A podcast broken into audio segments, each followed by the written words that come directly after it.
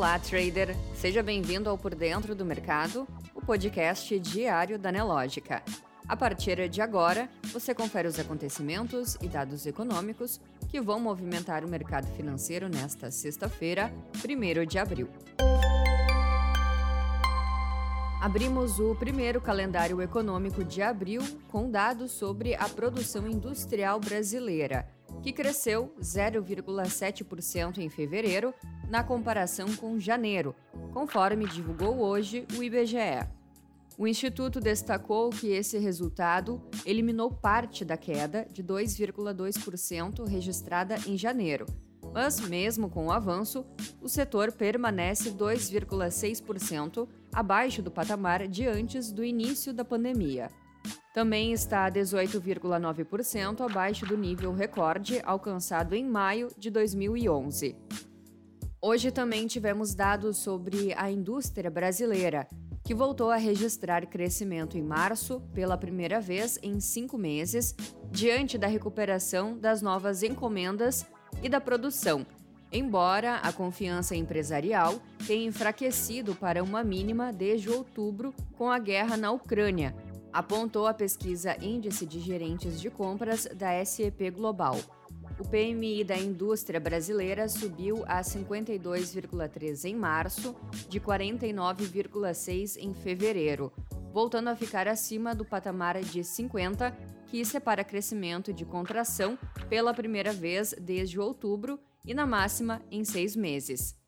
A SEP Global destacou, entretanto, que o resultado foi insuficiente para compensar as contrações vistas este ano e que, na média do primeiro trimestre, o PMI permanece abaixo de 50. Nos Estados Unidos, dia aguardado dia de payroll. E, de acordo com o Departamento de Trabalho, o país criou 431 mil vagas de trabalho em março. Economistas projetavam a abertura de 490 mil vagas de trabalho fora do setor agrícola no mês passado. Contudo, o dado de fevereiro foi revisado para cima, de 678 mil para 750 mil. Já a taxa de desemprego em março foi de 3,6%.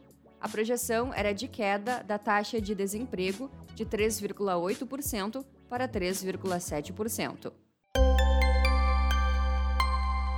Na economia, mais cedo, a FGV divulgou o Índice de Confiança Empresarial, que subiu 0,7 ponto em março ante fevereiro para 91,8 pontos, após uma sequência de quatro meses seguidos de quedas. Em médias móveis trimestrais, o indicador recuou 0,8 ponto no mês, sexta retração consecutiva. Uma parcela expressiva da alta da confiança empresarial em março é explicada pela melhora dos números da pandemia de Covid-19 no país e seus efeitos sobre as vendas dos setores de serviços e do comércio. Em ambos os setores, houve melhora da percepção sobre a situação atual dos negócios no mês. Ainda na economia, servidores do Banco Central iniciaram hoje uma greve por tempo indeterminado, afirmando que a paralisação pode impactar serviços como a operação do PIX, enquanto o presidente da autarquia, Roberto Campos Neto, está em período de férias.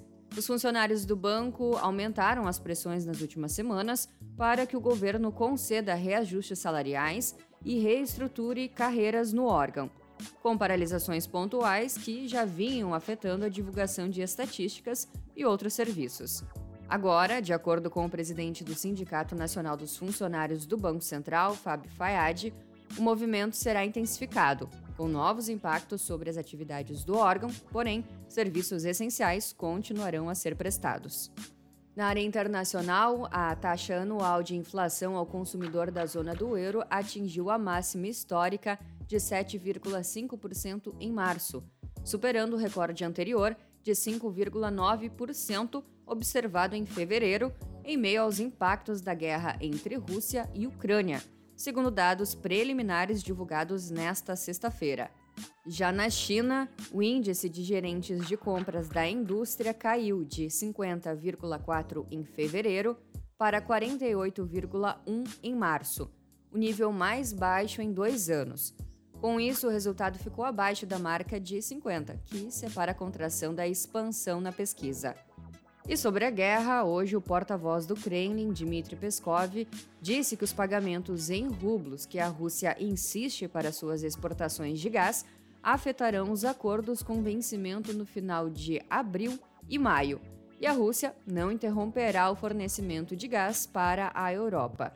O presidente russo Vladimir Putin assinou decreto estipulando a mudança de moeda, o que foi classificado pelos governos europeus como uma quebra de contrato inaceitável. No mercado financeiro, o Ibovespa começa o mês em alta. Às 10h40, o principal índice da B3 subia 1,01%, aos 121.209 pontos. Em Nova York, os índices futuros também registravam sinais positivos. O S&P 500 tinha alta de 0,27%, Nasdaq 0,39% e Dow Jones 0,27%. Já o dólar, no mesmo horário, operava em baixa de 0,69%, cotado a R$ 4,70. Você pode conferir estas e outras notícias na sua plataforma Profit Pro. Se você ainda não é assinante, faça hoje mesmo o seu teste grátis. Um ótimo dia e até a próxima!